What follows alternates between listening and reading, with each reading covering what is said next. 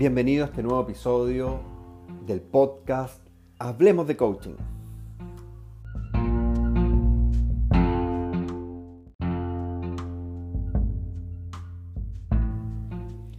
Bienvenido a este nuevo episodio del podcast Hablemos de Coaching.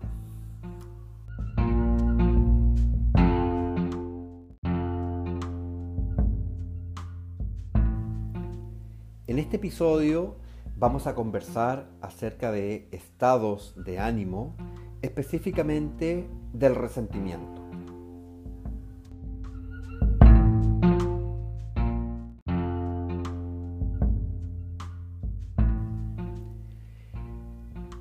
En la matriz de estados de ánimos básicos, que muchas veces hemos estudiado cuando nos formamos como coach, donde hay un estado de ánimo de resentimiento, uno de resignación, ambición activa, paz o plenitud. Hablamos de que el resentimiento es como el estado de ánimo más oscuro que existe. Yo siempre eh, me gusta relacionarlo con un dibujo animado de Pedro Picapiedra, que es el mala suerte. El mala suerte, si se acuerdan de este dibujo animado, es una, un hombre que anda siempre con una nube arriba y que va por todos lados con esta nube que le llueve, le llueve, le llueve, incluso dentro de las habitaciones o en cualquier lugar. Eh, hay personas que, y, y, me incluyo en ese, en ese grupo, que eventualmente hemos estado o hemos pasado por un estado de ánimo de resentimiento. Principalmente cuando no vemos una salida y empezamos a decir que eh, todo el mundo es culpable acerca de mi propia situación. El estado de ánimo de resentimiento frecuentemente se configura como emociones de enojo o ira que, se que se presentan de forma continua y casi de manera crónica en, nuestro, en nuestra experiencia.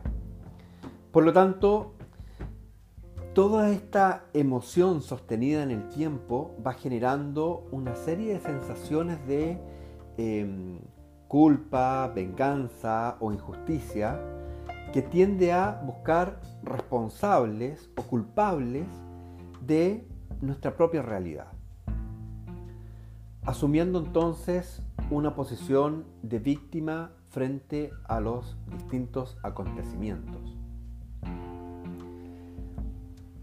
Ya sea en coaching o en terapia, es difícil que una persona desde el resentimiento por una voluntad propia contrate este tipo de intervención.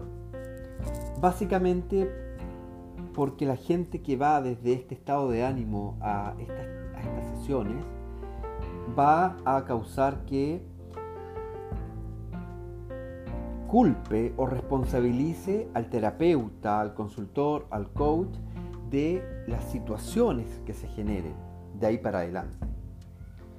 La verdad es que el estado de ánimo resentimiento requiere de un proceso terapéutico mucho más eh, de mucho más tiempo, em, requiere de un proceso de sanación individual y por esa razón es que el coaching como disciplina no aplicaría también debido a que el mismo cliente se autosabotearía en función de su propio proceso de aprendizaje buscando estos responsables o estos culpables. Mencionar que, si bien es cierto, en la ontología del lenguaje se habla de que es posible intervenir en los estados de ánimo, la verdad es que en sesiones de coaching, eh, cuyos procesos en general bordean las seis o nueve sesiones, es difícil, casi imposible poder intervenir el estado de ánimo, sobre todo el resentimiento. Sin embargo, si es un proceso de acompañamiento mucho más largo y complementado con una serie de otros recursos terapéuticos si es posible intervenir.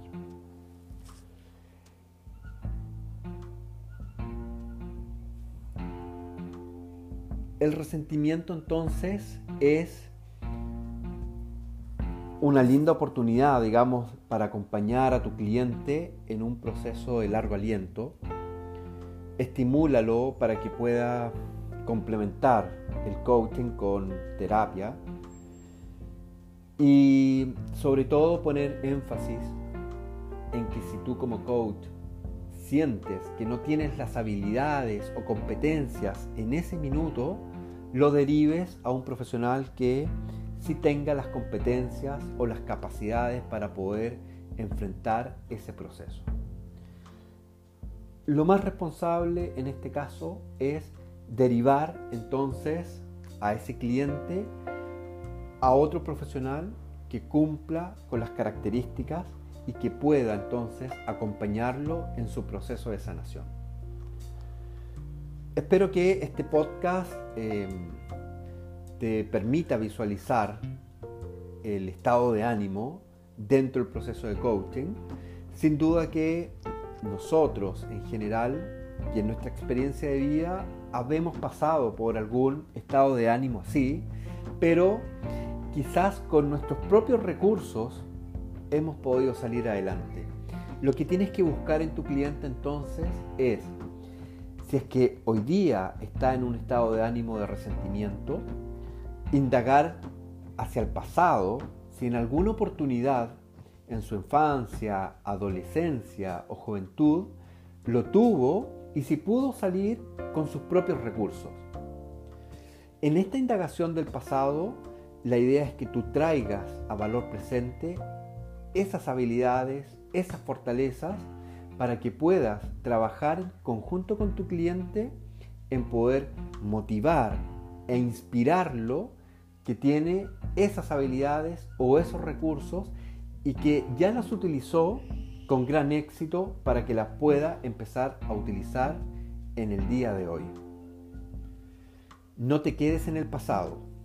Es decir, si vas a un viaje de indagación al pasado, trata de buscar los elementos más importantes y de mayor relevancia para el cliente en términos de habilidades, fortalezas, em, características personales que puedan ser útiles para traerlos al presente y desde aquí, desde el presente al futuro, comenzar a trabajar con esas características. Si te quedas en el pasado, hazte asesorar por un profesional del ámbito de la terapia o de la psicología para que no profundices el daño o el dolor que esa persona tuvo en el pasado. Porque esa situación va a poder ser muy contraproducente en el presente. Espero te haya gustado este podcast y que te sirva entonces para poder identificar qué cosas trabajar en estado de ánimo de resentimiento con tu cliente o tu coaching. Nos vemos en un siguiente episodio o próxima entrega. Un gran abrazo para ti.